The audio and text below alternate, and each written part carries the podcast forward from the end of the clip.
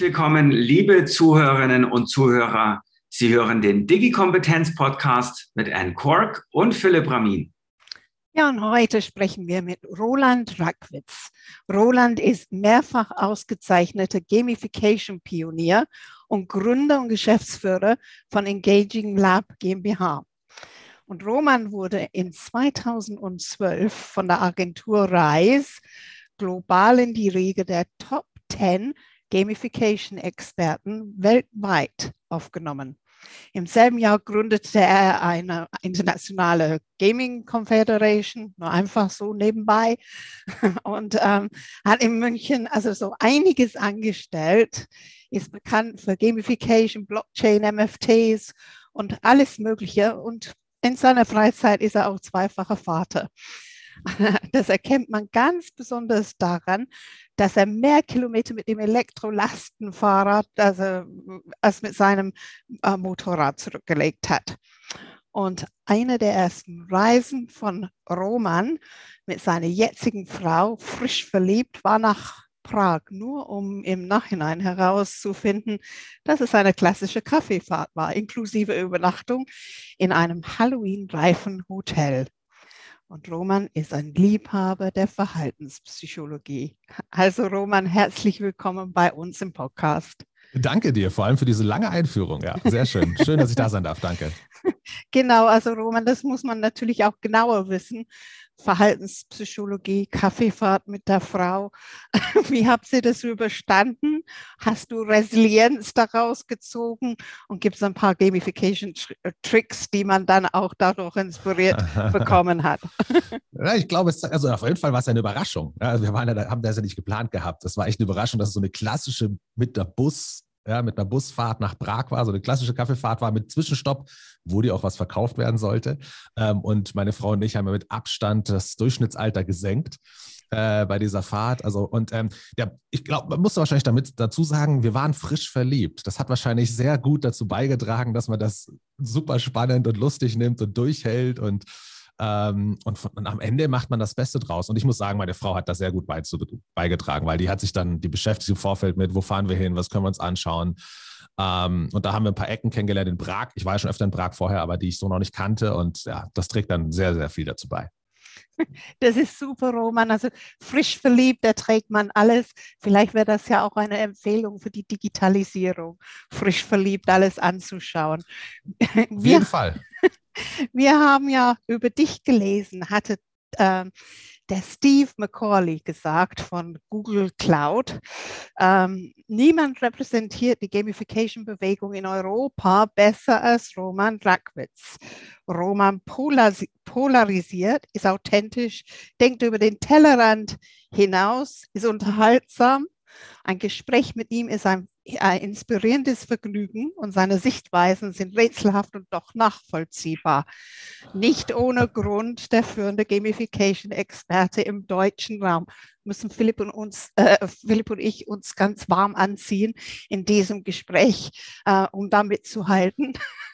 Ach, auf keinen Fall, auf keinen Fall. Das ist, ähm, also ich, das war, ja, es hat mich natürlich gefreut. Äh, Steve ist ja selber ein super Typ, mit dem man wirklich super sprechen kann und dann auch so äh, abdriften kann in die unterschiedlichsten Sphären ähm, äh, von Gebieten ähm, oder von Themen. Das hat bestimmt auch dazu beigetragen, ja. Roman, ähm, Gamification ist ja doch eins der, der großen Buzzwörter. Ich meine das jetzt gar nicht negativ oder positiv, aber mhm. es ist ein, ein, ein, ein, ja, vielleicht in dem Fall ein bisschen negativ. Ähm, deswegen versuchen wir es jetzt mal wieder positiv einzuordnen. Ähm, starten wir doch mal damit, dass du uns mal versuchst, ein, ein, ein vernünftiges, äh, eine vernünftige Erklärung zu geben. Was versteckt sich denn alles hinter diesem Begriff? Äh, alles. Also erstmal das, was ich dahinter verstehe. Also ich verstehe dahinter den Ansatz herauszufinden, warum der Mensch im Spielsport Hobby, ähm, also in den Sachen, die er wirklich freiwillig macht, und Spielen ist natürlich das große Vorbild des Ganzen, warum er dort Verhaltensweisen hervorrufen kann, die wir liebend gerne in allen anderen Situationen, vor allem im beruflichen Alltag, gerne hätten. Und es dort fällt, dort fällt es den Menschen aber scheinbar so schwer. Mhm. Und dieser Kontextunterschied, also warum funktioniert es dort? Warum kann er dort resilient sein? Warum liebt es dort zu lernen? Warum liebt, sucht mhm. er dort explizit nach Herausforderungen? Warum freut er sich dort über Veränderungen? Ja, warum, warum, warum gehört dort das Ankommen ans Ziel, also das Erreichen gar nicht zum Maßgeblichen, mhm. ähm, sondern eben der Weg dorthin, während es beim Job ja, genau das Gegenteil oftmals ist. Also eigentlich kannst du es fast so sagen, in der einen hat das Growth Mindset, im anderen hat das Fixed Mindset. Warum funktioniert es in diesem Kontext und nicht im anderen? Und Gamification hat sich zur Aufgabe gemacht, das rauszufinden und dann eben diese Mechanismen, die scheinbar mhm. dahinter liegen, im Spielsport Hobby, so zu transferieren und hineinzubringen in andere Situationen, dass es dort ähnlicher, also auch leichter gelingt für uns mhm. Menschen. Roman, das schauen wir uns gleich genauer an. Äh, jetzt würde ich gerne bei dieser Frage auch ein bisschen bleiben. Warum funktioniert es denn da nicht so richtig? Also du sagst es ja, wir reden ja eigentlich über etwas, was total intuitiv ist, in, im, im Menschsein verwurzelt ist, was wir von klein auf eigentlich, äh, eigentlich lernen und tun. Warum verändert sich das denn so im Laufe des Lebens so dramatisch? Kontext. Also ganz klar, die, der Kontext, in den du reinkommst. Ja, also das kann man sich, also das heißt, wir glauben immer, dass wir alles um uns herum shapen, ja, so ungefähr. Dabei muss man ganz klar sagen, also ich bin immer der Ansicht, ähm, Content ist King, aber Kontext ist Gott. Ähm, der Kontext um dich herum hat so einen Einfluss darauf, wie du reagierst. Also man kann das, das einfachste Beispiel für mich ist, es gibt Leute, die sind auf der Familienfeier, total introvertiert, ja, weil ich, ich bleibe mir nicht vor meinen Eltern, ich bin normal, vernünftig und auf der Party gehen die voll extrovertiert raus. Oder umgekehrt, kann natürlich genauso sein, ja, weil sie sich in der Familie wohlfühlen und sich gehen lassen können und draußen es nicht wollen. Also da merkt man, dass ein und derselbe Mensch in völlig unterschiedlichen Situationen völlig unterschiedliches Verhalten hervorruft. Und das ist der erste Punkt. Und deswegen kann man, also das ist sozusagen, diese Erkenntnis zeigt ja aber, dass, ah, wir können durch Gestaltung der Rahmenbedingungen den Menschen manchmal 180 Grad drehen. Mhm. Und zwar nicht erzwungen, sondern er fühlt sich nativ plötzlich dazu befähigt, diese Verhaltensweisen hervorzurufen. Mhm. Ja. Wenn ich das mal konsequent zu Ende denke, könnte man das jetzt abgekürzt sagen, naja, bevor wir jetzt anfangen, bestimmte Dinge anders zu tun, sollten wir eigentlich schauen, dass sich der Kontext verändert oder dass der Kontext besser zu dem passt, was wir eigentlich in Zukunft tun sollten. Vollkommen. Und das Spannende dabei ist ja, dadurch wird es auch noch skalierbar weil du kannst ja den Kontext leichter für 1000 Leute ändern, wie wenn du versuchst, das Verhalten von 1000 Leuten zu ändern, indem du auf jeden Einzelnen zugehst und du versuchst zu überzeugen oder zu, ja, ähm, definitiv. Vor allem, es ist auch eine Art, ähm, wie soll man sagen, gleichzeitig lässt man ja dem Menschen dann trotzdem noch eine gewisse Freiwilligkeit, weil du änderst ja die Rahmenbedingungen, du zwingst ja nicht zu irgendwas, du versuchst ihn nicht zu bestechen, dass er was macht, zu überreden, zu, ja, sondern du änderst die Rahmenbedingungen und er kann sich anpassen oder nicht. Ja, und ähm, viele passen sich nicht an, die finden dann wieder andere Wege. Das heißt nicht, dass es dann irgendwie absichtlich falsch machen oder sowas, sondern sie sehen vielleicht, sie interpretieren den Kontext, den du geschaffen hast, auf eine andere Art und Weise. Und meistens ist das sogar eine, eine bessere, weil ja, weil die dann eben sehen, in meinem Kontext würde ich das aber anders machen und in meiner Situation jetzt so. Und, ähm, also das, das, ich finde, das eröffnet völlig neue Wege. Mhm. Roman, also ähm, diese, diese Art von Gamification eröffnet neue Wege, aber müssen wir auch erstmal damit anfangen, dass wir diese, diese Hebel im Kopf umlegen, das Spielen in der Arbeit sich nicht gehört. Also du hattest mal gesagt, wenn Menschen immersiv arbeiten könnten, wie sie spielen, Produkte nutzen könnten, als ob es tolles Hammer wäre, Probleme lösen könnten, wie sie Herausforderungen im Spiel angehen, loyal sein wie bei Mario Spiele im Level 36, wäre es interessanter, mit denen Geschäfte zu machen. Muss das sich etablieren in Deutschland? Ähm, ja, definitiv. Das ist natürlich eine Mindset-Sache. Ja? Also deswegen der Begriff Gamification ist, ist halt auch nicht unbedingt super. Also der ist auf der einen Seite super, weil jeder sofort eine positive Emotion mit Spielen hat. Und im nächsten Moment denkt jeder sofort, ja, Moment mal, wir arbeiten ja, wir sind ja seriös und so weiter. Also der ist da nicht unbedingt hilfreich. Aber, und das ist auch eine spannende Sache, die ich aus der Verhaltenspsychologie sowohl gelernt habe, natürlich ja, von Literatur und sowas, aber auch in der Erfahrung selber, selber erlebt habe, ist, dass du fängst nicht mit dem Mindset ändern an Du veränderst das Verhalten der Leute, sodass sie die Gewohnheit daraus machen und daraus entsteht eher eine Mindset-Änderung. Also du fängst eher mit der Verhaltensänderung an und danach, weil dann ist ja der Mensch handelt immer emotional und versucht danach es sich rational zu begründen. Und dann findet er auch die Gründe, warum es sinnvoll ist, das zu machen. Und mit der Zeit ändert sich das Mindset. Das funktioniert viel besser, wie wenn du versuchst, das Mindset zu ändern. Ja, natürlich meistens mit rationalen Begründungen und sowas. Sehen wir ja, wie toll das läuft bei unseren Impfversuchen während Corona. Ja, aber ähm, ähm, und, dann, und dann hofft man, dass aufgrund dieses neuen Mindsets jetzt die, Verhaltensveränder die Verhaltensänderung kommt. Und es ist genau umgekehrt. Und von daher hast du recht. man muss, also Mindset ist, eine, ist ein Punkt, aber es ist effektiver, wenn wir das über kleine, leichte Schritte die Leute erleben lassen. Mhm. Ja, und sie dann, dass sich dafür öffnen ein bisschen und ähm, dann eben am Anfang sehen sie es gar nicht so spielerisch. Ja? Du fängst mit kleinen Schritten an mit, und dann ist es aber so leicht für sie es zu beginnen und dann, ach, das funktioniert, dann geht, sind sie eher mhm. bereit, auch mal den nächsten Schritt zu gehen und den nächsten und plötzlich sagen sie, stimmt, wir nutzen ja Gamification oder halt, oh, ich bin ja doch spielerisch ein bisschen unterwegs vom Kopf her. So funktioniert das ganz gut. Aber also jetzt ist es so ein bisschen, glaube ich, ein Henne-Ei-Problem, oder? Wo man, also brauche ich erst die Rahmenbedingungen, damit dann kleine Verhaltensänderungen getriggert werden können? Oder muss ich anfangen mit den Menschen, dass ich ihnen ermögliche, wobei das ja auch wieder Kontext ist, wenn ich über ermöglichen spreche, dass sie sozusagen kleine Verhaltensänderungen machen und dann ändert sich dadurch auch der Kontext im Großen. Also wie, wie, ja. wie, würdest du das sehen? Also, das ist ein interessanter Punkt. Ähm, also du hast immer dieses Henne-Ei-Problem, das stimmt. Ich würde es sehen, jetzt aus meiner Perspektive ist es so, dass du hast ja manchmal, du hast ja meistens jemanden, der holt dich rein. Ähm, und der ist verantwortlich für sowas. Oder das ist sozusagen mein Hebel innerhalb einer Organisation, mit dem ich dann dort was umsetzen kann. Bei dem fange ich mit Mindset an. Beziehungsweise der kommt ja meistens schon aus irgendeinem Grund auch auf mich zu und ist natürlich schon mal ein bisschen offener dadurch und sowas. Also bei dem fängt es so an. Dann versuchst du bei dem low-hanging fruits mäßig diese, diesen Kontext anzupassen, um damit die Masse peu à peu, Schritt für Schritt mitzunehmen. Also ist es auch da wieder Kontext. Für die einen fängt es mit ähm, dem Mindset an und für die anderen fängt es mit ähm, der Kontextänderung an. Mhm. Ich glaube, wir müssen jetzt so langsam mal wieder von dem äh, hochphilosophischen, äh, wissenschaftlichen ein bisschen in die Praxis gehen. Ja. Hast du da vielleicht mal für unsere Zuhörerinnen und Zuhörer, Roman, äh, so, ein, so, ein, so ein Beispiel aus deiner Erfahrung, wo du sagst, hey, das ist eine Form von Gamification, die funktioniert, die man vielleicht nicht so richtig vor Augen hat, damit unsere mhm. Zuhörerinnen und Zuhörer auch nochmal wirklich verstehen, was reden die denn da eigentlich ganz mit Kontext und Verhalten? Ich dachte, hier geht es um Spiele oder was? du, definitiv. Ähm, also ähm, es gibt im Gamification gibt es zwei Bereiche, zwei mhm. große. Das eine ist die explizite Gamification, da Gestalt, da baust du wirklich ein Spiel. Ja, wie so, also baust ein Spiel oder baust du ein Problem rein und du willst, dass die Mitarbeiter das Spiel spielen, um dabei vielleicht das Problem kennenzulernen. Ja, oder mal was Neues auszuprobieren. Und dann gibt es den impliziten Bereich. Bei dem impliziten Bereich änderst du eine Situation so, dass die Leute nie sagen würden, sie würden ein Spiel spielen. Aber du hast diese Mechaniken reingebracht. Und das ist auch der mhm. Bereich, den ich mehr liebe, aber beide funktionieren sehr gut. Mhm. Und ich, ich gebe euch ein Beispiel. Ähm, glaube ich, auch wieder ein bisschen aus dem prominentesten Bereich, womit meistens gleich verbunden wird, ist ein bisschen so das Marketing. Ja, also Kundenbindung als Beispiel. Ähm, Mitarbeiterbindung ist natürlich dann ähnlich, aber Kundenbindung.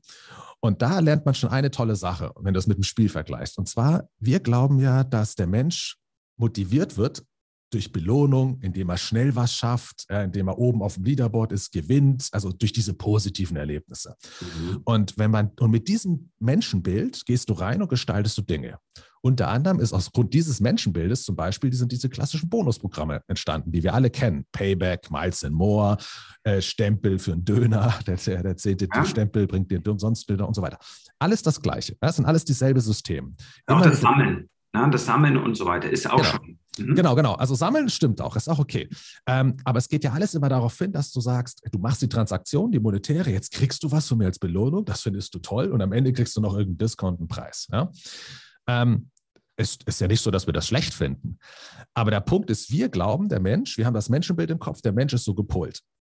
Jetzt kann, und deswegen bauen wir diese Dinge. Ja, diese, für mich sind das Belohnungs- Systeme, keine Motivationssysteme, das wird oft verwechselt, ja.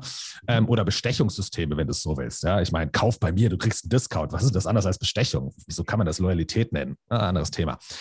So, und jetzt ist das Interessante, und das kommt eben bei uns aus der Arbeit dann auch raus, aus der Forschung, wenn du dir mal wirklich anguckst, was der Mensch freiwillig macht. Bleiben wir bei dem Beispiel Spielsport, Spielsport. Wenn er machen darf, was er machen will, dann ist es dort genau das Gegenteil. Es wird dir nicht leicht gemacht, es ist nicht schnell beendet. Es geht dir nicht um die Belohnung am Ende. Du spielst ja nicht, weil du sagst ja nicht, boah, ich mache das Spiel echt gerne, das Spiel ist scheiße, aber ich kriege am Ende Punkte. Das sagst du ja nicht. Ja, du sagst ja, es geht nur um den Prozess. Also der Mensch ist genau umgekehrt, wenn wir ihn beobachten in seiner, sagen wir mal, freien Wildbahn. Ne? So, und jetzt mit diesen Erkenntnissen würdest du zum Beispiel nie mit einem Belohnungsprogramm als Kundenbindungsprogramm anfangen. Das ist, wäre total konträr. Also, was kannst du machen? Und da gibt es ein Beispiel, das liebe ich, weil es auch offline ist. Ja, und alle verbinden ja mal Gamification gleich mit dem Digitalen, was natürlich geht. Aber ähm, das ist ein Beispiel, ähm, was wirklich, was wirklich praktisch ist und aus, aus, aus offline ist. Also, ähm, es geht um ein Hotel, darf man hier wahrscheinlich nennen, oder? Also ja. machen wir ein bisschen Werbung. Er hat es verdient, der Junge. Ähm, ist der Armin Groß. Der Armin Groß ist, betreibt ein Hotel, das ist das Prinz Luitpold Bad im Allgäu, in Bad Hindelang. Und der hat auch dieses klassische Problem mit dem Kundenbindungsprogramm. Also hat eins, aber alle anderen Hotels haben es ja auch. Und alle haben das Gleiche. Ja? So und so viele Nächte kriegst du ein Essen umsonst, mehr Nächte kriegst du eine Nacht umsonst. Und er hat halt ein Hotel, ein Familienhotel. Ja? Ähm, also Familienbetrieben. Und danach, natürlich hat der Konkurrenten, die größeren Ketten, ja, und natürlich haben die eine ganz andere Kampfkasse, wenn du es so willst, für diese Marketingaktionen. Das heißt, während er, damit sich das rechnet, sagen muss, pass auf, wenn du bei uns fünf oder sechs Nächte, da bin ich mir nicht ganz sicher, verbracht hast, kriegst du ein Essen umsonst, dann kann ein Maritim sagen, hey, na uns bei zwei Nächten. Ja, weil die eine ganz ja. andere Kostenstruktur haben. So, das ja. kann er nicht gewinnen, das Spiel. Das ist, ja. ähm, also, was hat er gesagt? Ähm, und da hat er nativ schon sehr gut darüber nachgedacht, was Menschen eigentlich interessant finden. Er hat gesagt: Pass mal auf, wir sind ein Mittelalterhotel, ja? also Prinz Luitpold. Und das gibt es eine Tafelrunde, es gibt Ritter, so ein bisschen, also so ein bisschen dieses, äh, dieses Mittelalter-Theme. Mhm. Und gleichzeitig ist die Familie, die Großfamilie, sehr bekannt dafür, ähm, ähm, Gutes zu tun. Ja? Also Spendenaktionen mhm. machen die und, und Events und Galas und so Zeug. Also, und dann hat er gesagt, okay, pass mal auf, wir sind ein Mittelalterhotel. Wir haben dieses Belohnungsprogramm und das kannst du auch nicht einfach abschaffen. Das lassen wir mal da. Aber wir ändern es, also es ist ja nicht mehr der Silber- und Goldstatus wie bei den anderen, sondern wir machen es ein bisschen authentischer. Du bist jetzt Ritter und König. So, äh, Status. So, das ist jetzt erstmal nichts Besonderes. Ja? Aber, und das ist der Punkt, und da kommt der Twist mit rein. Er hat gesagt, okay, du hast genug Nächte verbracht, jetzt hast du Zugang oder du hast sie den, den, den Rang des Ritters freigeschaltet. Aber Ritter haben eine gewisse Verantwortung, die kümmern sich um die anderen, bla, also eine Story erzählt, ja, die sind für die Armen da und so weiter. Mhm. Und er hat das schön geschrieben, ja, so auf Pergamentpapier, so, also es sah so ein bisschen aus und dann handschriftlich und so und hat seinen besten Kunden das geschrieben und hat gesagt, okay, du hast dir jetzt durch genug Nächte den Rang des Ritters erarbeitet, aber beweise uns, dass du es auch wert bist. Ja, und er hat das natürlich ein bisschen schöner umschrieben. Und ähm, der Punkt ist, die Antwortrate war crazy. Und die Leute haben zurückgeschickt, zum Beispiel ähm, Screenshots oder halt ähm, ja, ähm, Fotokopien von ähm, einer Überweisung, die sie gemacht haben. Ich habe gespendet an SOS Kinderdorf. Was weiß ich was. Ja? Wir haben ja keine Regeln vorgegeben. Also es ist einfach gewesen.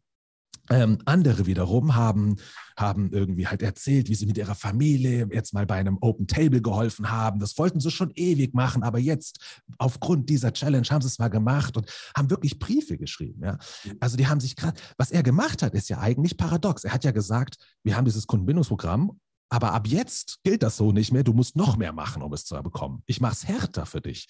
Und wenn du mal Ritter bist, könnt ihr euch vorstellen, ja, jetzt so einfach wirst du nicht König. viel Spaß.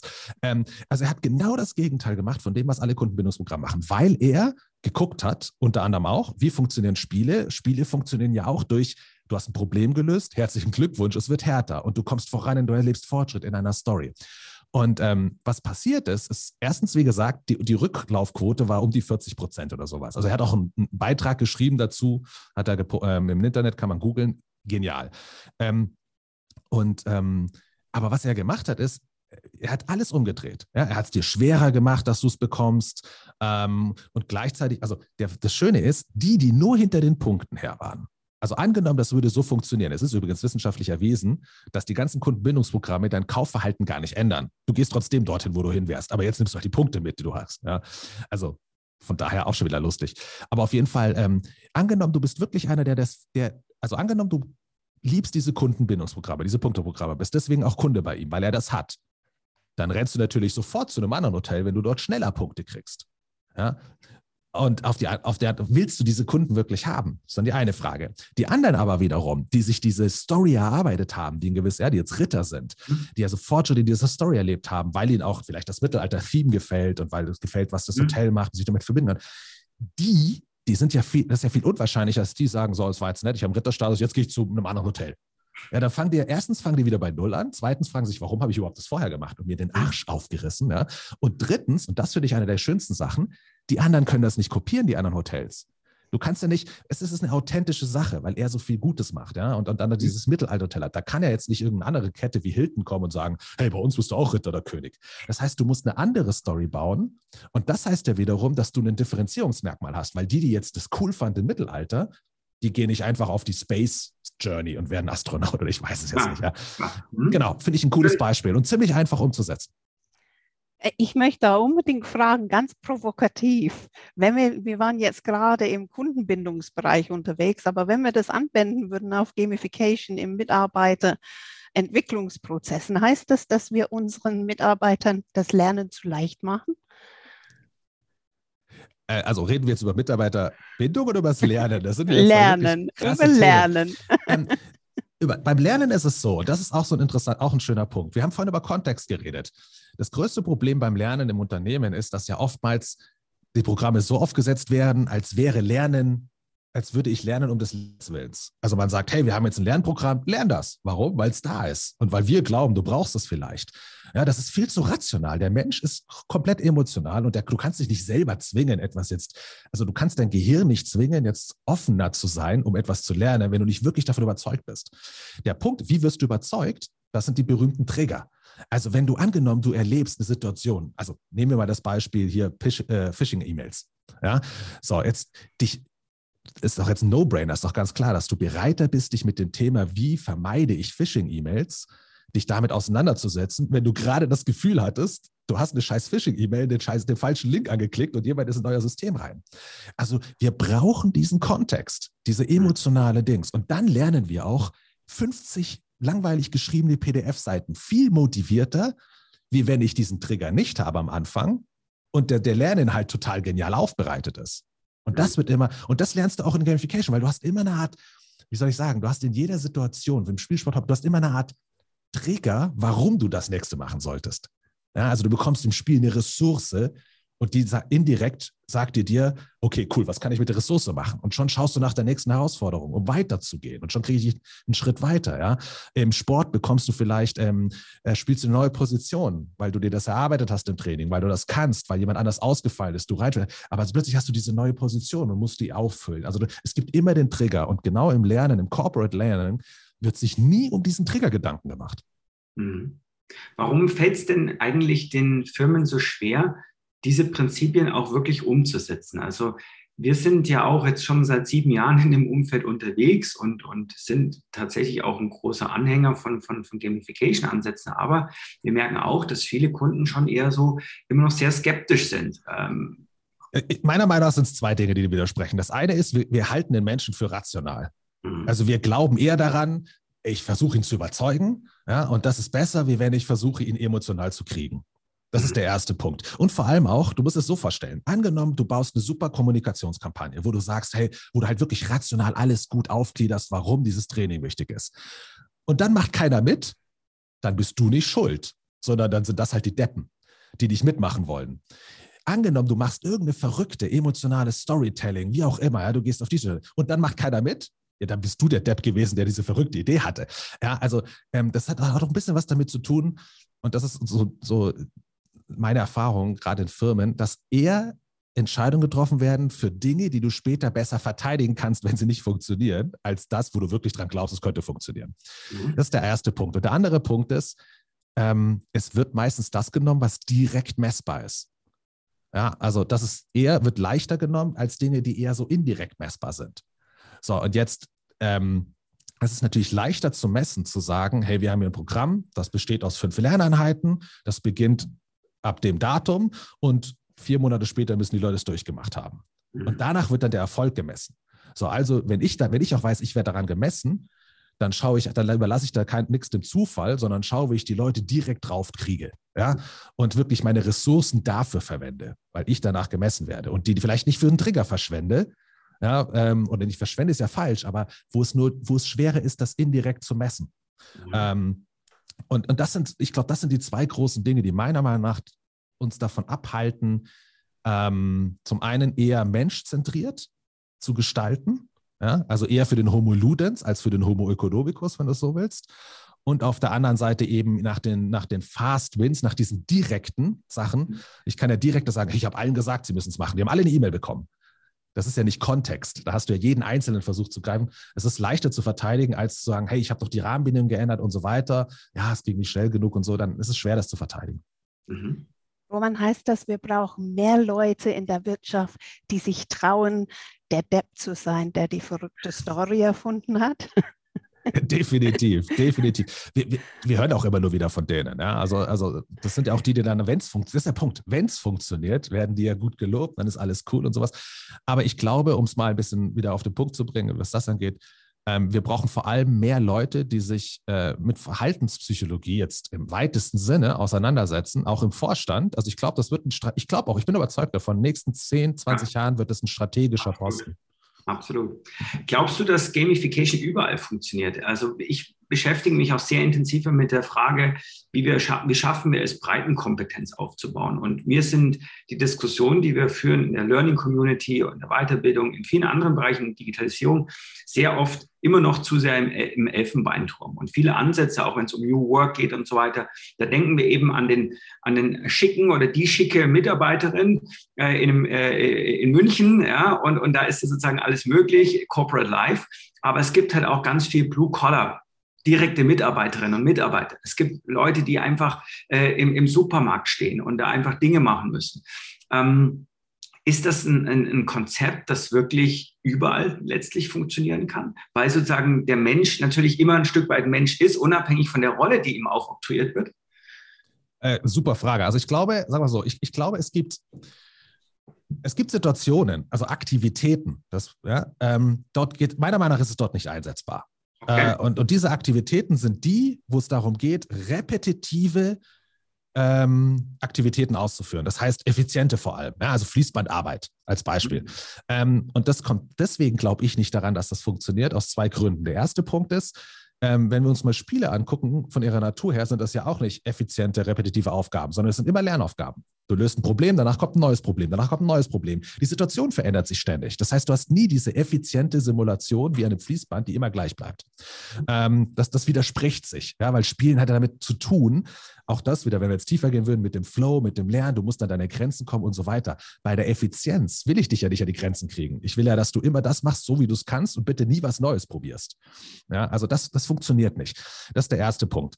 Ähm, aber ich glaube, ich glaube, um den ersten Punkt noch schnell abzuschließen, ich glaube, es gibt in jedem Job gibt es Möglichkeiten, selbst wenn sie am Anfang super repetitiv aussehen. Also sagen wir, du bist ein Fließbandmitarbeiter. So am Fließband selber kannst du es nicht einsetzen.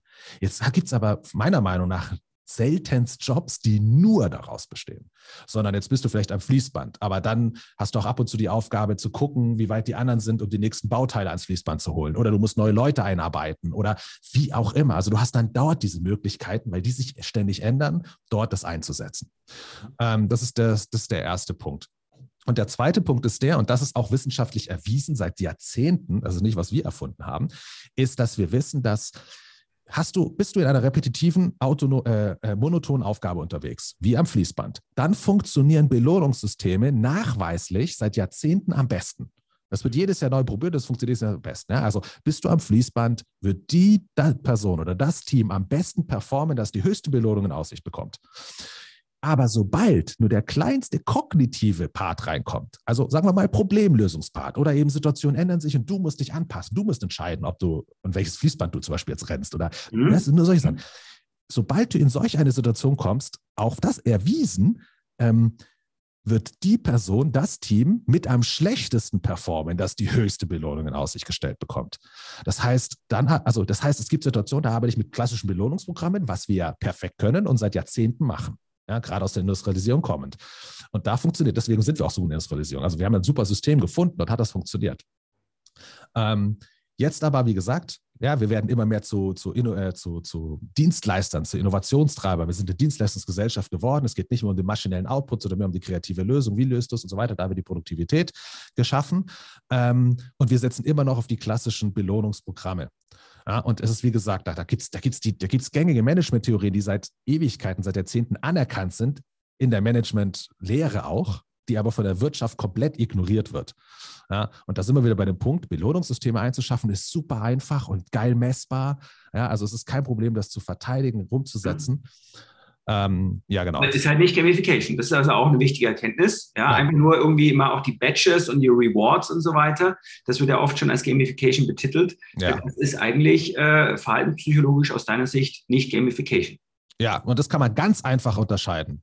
Ist es resultatsorientiert? Also hängt alles davon ab, wie du was kriegst, was passiert am Resultat, wie gut das ist. ist es meiner Meinung nach nicht Gamification, weil dann ist es extrinsisch bedingt. Ja? Also du, du bist aufs Resultat. Es geht dir, dann, weil der Punkt ist, wenn es nur ums Resultat geht, dann könnte ich eine Aktivität bauen, die beschissen ist, die langweilig ist, die ätzend ist, aber wenn das Resultat gut ist, haben wir alles gut gemacht. Ja? ja. So, in Gamification, im Spiel, in der intrinsischen Motivation geht es aber darum, du machst etwas um des Machens Willens. Der Weg ist das Ziel. Genau. Und das ist der Punkt. Achte ich also auf die Aktivität, kann ich Gamification machen? Ist es eher Gamification, wenn ich darauf baue? Achte ich nur aufs Resultat und davon hängt alles ab? Ist es in der Regel vielleicht ein Belohnungsprogramm oder auf jeden Fall nicht Gamification? Wenn wir schon bei, bei, bei Resultaten sind, Roman, ähm, die Frage, die da immer wieder aufkommt, wenn es um Gamification geht, ich spiele ein Spiel, aber hat das überhaupt einen Bezug zur realen Praxis? Mhm. Ähm, habe ich dann auch einen Transfer in diese Praxissituation? Wie siehst du das? Ähm, ja, das ist, das ist wirklich ein heißes Thema, ähm, weil ich habe ja vorhin gesagt, es gibt diese zwei Bereiche, explizit und implizit. Ja, du spielst ein klassisches Spiel, du weißt, also jetzt ist, okay, Job, also Arbeitszeit, ah, ich habe jetzt eine Stunde Zeit, jetzt setze ich mich hin und spiele dieses Spiel, was mein Arbeitgeber gebaut hat. Ja, weil ich darin dann lerne, wie neue Systeme funktionieren vielleicht oder wie ich äh, Problemlösungen, die versuchen, was rauszufinden. Da gibt es tolle Beispiele, also gibt es super schöne Sachen. Ähm, und dann gibt es ja diesen impliziten Bereich, wo die Gamification schon in meinem Arbeitsalltag stattfindet. Und der Punkt ist, der, der, also ich, ich würde behaupten, 90 Prozent der Unternehmen und auch der Produkte sind alle explizit wir bauen irgendein Game. Warum? Auch da manchmal gar nicht, weil es sinnvoll ist, sondern weil die, der Projektleiter irgend so ein geiles Virtual Reality Ding haben will, was er seinem Chef zeigen kann und hey, schau, dafür haben wir das Budget benutzt. Oh, cool. Ja. Ähm, weil oberflächlich wird drauf geguckt und nicht wirkt es wirklich. Und was wir herausgefunden haben, oder ist auch nicht nur wir, aber wir können das bestätigen aus Erfahrung, ist, dass und da sind wir wieder beim Kontext. Angenommen, du setzt dich hin, du spielst das Spiel und du, das Spiel ist völlig realistisch dem, dem Arbeitsleben nachempfunden. Ja, natürlich rational. Ja, ähm, also wie die Regeln ablaufen, wie gewisse Prozesse sein müssen, wie auch immer. So, du nutzt jetzt dieses Spiel und durch, indem du das Spiel nutzt, lernst du vielleicht, ah, so sollte der Prozess eigentlich laufen. Ja, oder wie auch immer. Dann ist das ja cool dann hast du es auch erkannt. Vor allem, du bist doch vielleicht aufgrund des Spiels bereit gewesen, mal andere Sachen auszuprobieren, weil du ja weißt, was im Spiel passiert, bleibt im Spiel. Ja? Kann nichts passieren. Ich kann mal verrückt und crazy sein. Ich kann mir eine neue Rolle ausprobieren. Alles cool, keine Frage. Das Problem ist aber, jetzt ist das Spiel fertig. Und dann sagt er, gut, jetzt setze ich mich wieder an meinen Schreibtisch.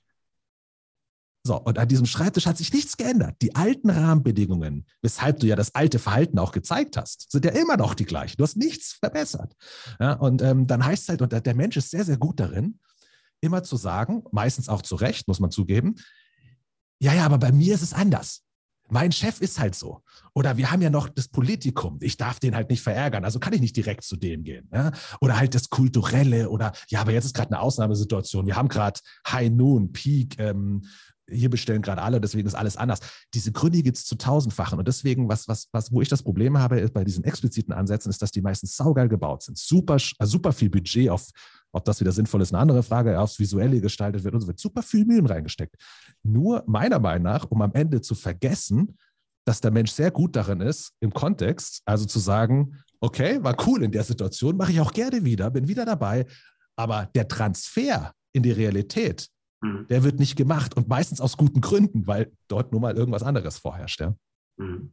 Ich meine, das bezieht sich ja letztlich auch auf ganz viele andere Methoden und Coachings und, und Inspirationsworkshops, wo man das dann durchgeht und alle hochmotiviert sind und das genossen haben. Und dann geht man zurück an den Schreibtisch. Und äh, wenn sich die Regeln nicht verändert haben, wenn sich äh, die Verhaltensweisen nicht verändern, vom Leadership, von den Leuten als solches, dann haben wir da eine tolle Erfahrung gemacht. Wir werden uns vielleicht daran erinnern, aber es wird sich vermutlich nicht diametral was ändern. Und dann sind wir wieder bei dem Punkt, Content is King, Kontext ist Gott. ja. Genau. Das ist, ähm, also das ist, das ist echt eine der faszinierendsten Sachen, weil wir natürlich das am Anfang auch gemacht haben. Wir haben super viel Aufwand für den Content gelegt. Ja, oh, wie können wir den attraktiv gestalten? Wie können wir dort Mechanismen reinbauen, dass die Leute noch mal ein Stück mehr machen, noch interaktiver werden, wie auch immer. Ähm, ähm, ohne halt dafür erstmal zu überlegen, warum machen die das in der Realität nicht. Dass es gar nicht um die Attraktivität geht, sondern die haben gute Gründe, es von Anfang an nicht zu machen, egal wie spaßig das ist. Ja. Genau.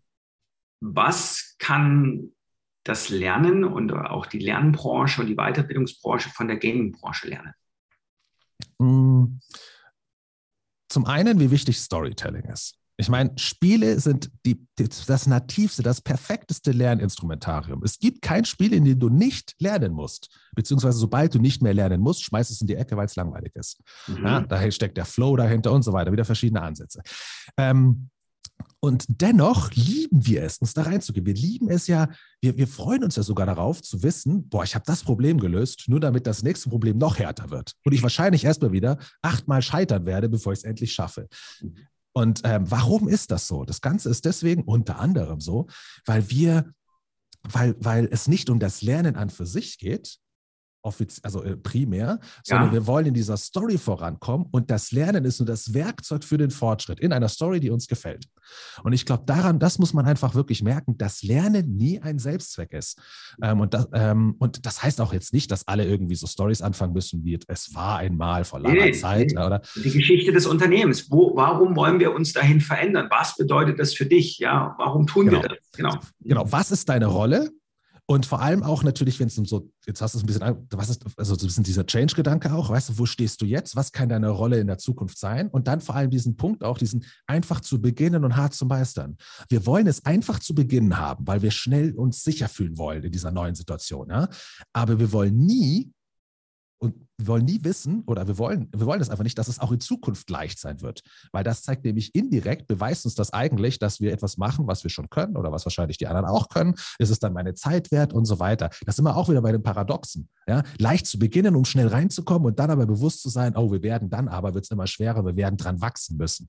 Ähm, und das ist ein super wichtiger Part. Und dann wird Lernen plötzlich zum Heilsbringer, wenn du es so willst. Ja? Zu, zu meinem Werkzeug, um diesen Fortschritt zu machen. Das ist vielleicht mein USP oder wie auch immer. Plötzlich hat das einen emotionalen Wert. Mit den Emotionen ähm, brauchen wir mehr Emotionen im, im Betrieb grundsätzlich. Also, dass man sich zeigt, so wie man wirklich ist, damit man dann auch Gamification besser annehmen kann. Ähm, ja, gut, das ist jetzt ein bisschen ideal gesprochen von mir, aber ja, würde ich sagen. Ich meine, auch da gibt es wahrscheinlich, ich, du willst jetzt nicht einen, der der so emotional ist, also, dass er dann ständig irgendwie Tränen ausbricht, wenn mein Kunde anruft oder was weiß ich. Keine Ahnung. Ich übertreibe es ein bisschen, ja, aber ähm, natürlich, also sagen wir es mal so, ähm, dadurch, dass du dich ja, selbst wenn es sinnvoll ist, also es ist ja nicht immer alles schwarz-weiß, ja, aber selbst wenn es sinnvoll ist, wenn du dich nicht ganz natürlich benimmst in einer gewissen Situation, kostet dieses nicht natürlich Benehmen auch Energie weil du mhm. entgegen deiner Natur sagst, äh, es kostet dich Energie, du musst dran denken, du musst dafür sorgen, dass du es machst, du willst was anderes machen. Und dieses Energiekosten ist, ist ja gleichzeitig wieder eine Art Opportunitätskost, die du dann nicht im Kreativbereich, ja, in deiner Passion einsetzen kannst, in dem Flow, die dich, die dich davon abhält, in diesen Flow zu kommen und so weiter. Also wie gesagt, das ist nicht schwarz-weiß, es gibt schon gute Gründe, auch, und auch sinnvoll, kulturtechnisch, dass man einfach sich, sich anpasst und nicht ganz gehen lässt emotional oder halt ja, manchmal komme ich in einen neuen Bereich und dann ist meine, würde ich total anecken und die, äh, wenn ich mich nicht ein bisschen anpassen würde. Also an, der Mensch ist ja ein super anpassungsfähiges Wesen, ja, von daher ist das ja auch noch eine, eine, ein Skill. Ähm, ähm, aber das ist der Punkt. Ich glaube, wenn wir, du kannst auch andersrum sagen, ich glaube, wenn wir fähig wären, den Menschen in seinem natürlichsten Zustand zu triggern, dann würden wir so ein kognitives Potenzial hervorrufen, dass ich überzeugt davon bin, dass wir diese riesen Herausforderungen, die wir in der Zukunft haben, unsere Gesellschaft auch lösen könnten. Mhm. Und zwar viel effektiver und schneller. Ähm, ja. Das ist ein sehr klares Statement, dem sich die N und ich auch sehr, sehr gern anschließen. Das äh, entspricht auch der Philosophie, die wir versuchen zu leben. Ähm, natürlich unter den gegebenen Randbedingungen, Roman. Wir kommen langsam zum Ende unseres Podcasts. Äh, time flies mit dir, kann man wirklich nur so sagen. Ähm, und jetzt schauen wir mal so ein bisschen in die Zukunft. Wir haben zwei Schlussfragen, die wir am Ende unseres Podcasts stellen. Die erste kommt von mir. Wenn du an die Zukunft der digitalen Kompetenzentwicklung denkst, unser Kernthema, ähm, was glaubst du wird besonders wichtig sein? Worauf wird es besonders drauf ankommen? Greif dir gerne einen Teilaspekt heraus. Mhm, okay, das ist natürlich auch ein sehr subjektiver jetzt, ja. Absolut, ganz subjektiv, ähm, aus deiner Warte. Für mich bedeutet Digitalisierung nicht Technik oder irgendwas. Das ist ein easy Part. Ja, das, ist, ähm, das ist was Rationales, das kann man planen, das kann man umsetzen, wie auch immer, Infrastruktur. Für mich bedeutet Digitalisierung das veränderte Verhalten eines Menschen in einer technologiebefähigten Welt. Das sind wir wieder beim Kontext. Ja, also wir müssen, es reicht nicht einfach nur, dass wir die Infrastruktur haben und plötzlich ähm, äh, wir Daten rumschicken könnten und alles miteinander kommuniziert, wenn wir zum Beispiel kulturell gar nicht wollen, dass es ist, aus Datenschutzgründen oder weil wir Schiss haben oder weil wir, weil wir immer noch glauben, Wissen, das nicht fließt, das ich besitze, ist wertvoll. Ja, in der digitalen Welt, glaube ich, ist genau das Gegenteil. Das ist also eine Art, ähm, wir müssen unser Verhalten anpassen. Und das wiederum wird durch Rahmenbedingungen gesteuert. Und ich glaube, erst wenn wir das checken, und das befähigen, ähm, oder offener dem Ganzen gegenüber sind und Leute vor allem haben, die Ahnung davon haben, sowohl auf Unternehmensebene als auch auf Regierungsebene, ähm, dann, kann, dann können wir Digitalisierung geil für uns nutzen. Und Roman, also wenn wir jetzt in die Zukunft gucken, ähm, was für Themen gibt es im Bereich digitale Kompetenzentwicklung, wo du sagst, Leute, hört auf damit, was soll das? Also was wir wirklich dann einfach äh, in Zukunft meiden sollten. Mm. Oh, das ist eine interessante Frage, wo man ein bisschen aufpassen sollte. ähm, das, das hängt ein bisschen mit der ersten Antwort zusammen, ja. Aber ähm, ich weiß, vielleicht bin ich da jetzt auch in einem Klischee verfangen, so ein bisschen, aber ähm, da geht's, die, wir sind, wenn du eben Digitalisierung damit, also dran, dran festmachst, dass es darum geht, digitale Tools zu nutzen.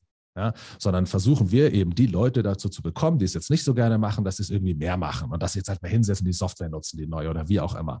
Ähm, und ich glaube, das ist ein, worin wir besser werden müssen, ist das Überführen aus dem Alten in das Neue. Also dieses, dieses, dieses, wie soll ich sagen, nicht sagen, das ist vorbei und jetzt kommt das Neue und nutzt die neue Software oder wir müssen das halt jetzt so machen, ja, sondern, so eine, weil das ist auch wieder für den Menschen schwer, sondern so eine Schnittstelle schaffen. Er, das ist eine super schwere Frage, du. Da würde ich jetzt gerne mal echt eine Stunde drüber nachdenken. ähm, auf jeden Fall dieses, ähm, dieses, das, ist aber ein Punkt. Pass auf, das ist ein guter Punkt. Vielleicht. Ähm, wenn wir ältere Generationen haben, ja, und dann eben sagen wir immer, hey, Digitalisierung bedeutet eben, mhm. nutzt jetzt das Ding. Jetzt sind wir wieder bei der Infrastruktur. Dabei sind die Älteren wahrscheinlich sogar besser in der Lage, ein gewisses Mindset dafür zu haben, nämlich diesen kollaborativen Weg, mhm. ja, diesen ähm, Problemlösungsweg, weil die schon nicht mehr auch aus, aufgrund ihrer Erfahrung vielleicht gar nicht mehr so diesen jungen Egoismus haben. Ich muss das jetzt alleine machen, ich bin der, oder? Sondern die sind vielleicht schon viel weiser, die haben nicht mehr diesen Druck, also sind die eher kollaborativ unterwegs, ja, und haben auch mehr Geduld super wichtiger Punkt. Ähm, also sind sie eigentlich von ihrer von ihrem Mindset her, beziehungsweise vielleicht auch von ihrer Art her, aus ihrer Erfahrung, befähigter dazu, ähm, in, in einer digitalisierten Welt zu leben, als die Jüngeren, die es halt immer noch eher schnell Ego oder wie auch immer sehen. Aber das Medium passt nicht. Das ist, immer, das ist ähnlich wie beim Spielen. Das heißt, beim Spielen ist was für Generation Y oder für die Jungen. Das stimmt nicht. Also meine Großeltern spielen genauso gern wie, wie ich. Das Problem ist, die nutzen das Medium nicht. Die mhm. können super gut spielen. Mhm. Ja, die sind perfekt, die sind besser als ich darin, wahrscheinlich auch spielerische Umfelder, Situationen für meine Kinder zu schaffen. Ja, weil die einfach viel mehr Erfahrung haben und kennen und sich an Sachen erinnern als ich oder wie auch immer. Sie würden es halt nie mit dem Medium machen. Ja, so, und das heißt, wenn ich natürlich immer allen älteren Generationen oder sowas immer so ein Medium vorsetze, hey, das ist das Neueste, das ist jetzt das iPad, das musst du nutzen, das ist alles dafür gemacht, mhm. dann ist nicht das Problem, dass sie jetzt ein digitales Tool nutzen, also oder dass sie, dass sie, dass sie sozusagen ihre Arbeitsweise ändern müssen, weil jetzt Daten eingegeben werden, die andere abrufen können, sondern das Problem ist eher das Medium. Und ich glaube, da könnte man vielleicht ein bisschen eher ansetzen. Das ist ein schöner, schönes No-Go. Also auch da nicht zu sehr in Schub, Schub äh, ja, in, in, in, in, ja, wie sagt man, in, in Schüben denken und Leute in bestimmte Dinge klassifizieren, denn auch äh, Alter kann ein, äh, also ist kein Argument, um zu sagen, dass das jetzt nicht für Gamification sich eignet, beispielsweise, sondern ganz, ganz, ganz im Gegenteil. Ne? Ja, lieber Roman, ähm, ein sehr, sehr schönes Gespräch mit dir. Wir haben viele Dinge uns in der Tiefe angeguckt. Vor allem dieser verhaltenspsychologische Aspekt, der ist aus meiner Sicht für die digitale Transformation, kann dir da nur zustimmen, unglaublich wichtig. Denn erst wenn wir das verstehen, werden sich viele wirklich dicke Bretter lösen lassen. Ähm, mhm. Ähm, leider ist es bis jetzt noch nicht immer auf der Führungsagenda, aber wir arbeiten natürlich alle daran, dass sich das entsprechend verändert. Also vielen lieben Dank für deinen Besuch bei uns im Podcast. Ich danke euch, dass ich da sein durfte. Danke. Und auch von mir, Roman, vielen lieben Dank von der Kaffeefahrt in die Gamification, äh, wo äh, Content äh, King ist und Kontext Gott. Mit dem Mann, der sich traut, der Depp zu sein, der die verrückte Story erfunden hat. Also das war das Gespräch mit Roman Hackwitz, mehrfach ausgezeichneter Gamification-Pionier und Gründer und Geschäftsführer vom Engaging Lab GmbH. Und falls Sie, liebe Zuhörerinnen und Zuhörer, eine ebenso spannende Persönlichkeit kennen, wie Roman das heute gewesen ist, dann einfach eine E-Mail schicken unter podcast.i40.de und mit unserem Hashtag Digikompetenz Podcast können Sie verfolgen, was sich alles bei uns im Podcast tut. Und Philipp und ich, wir tanzen vor Freude, wenn Sie das nächste Mal dabei sind, wenn es heißt, bleiben Sie digital kompetent mit Philipp Ramin und Ann Kork.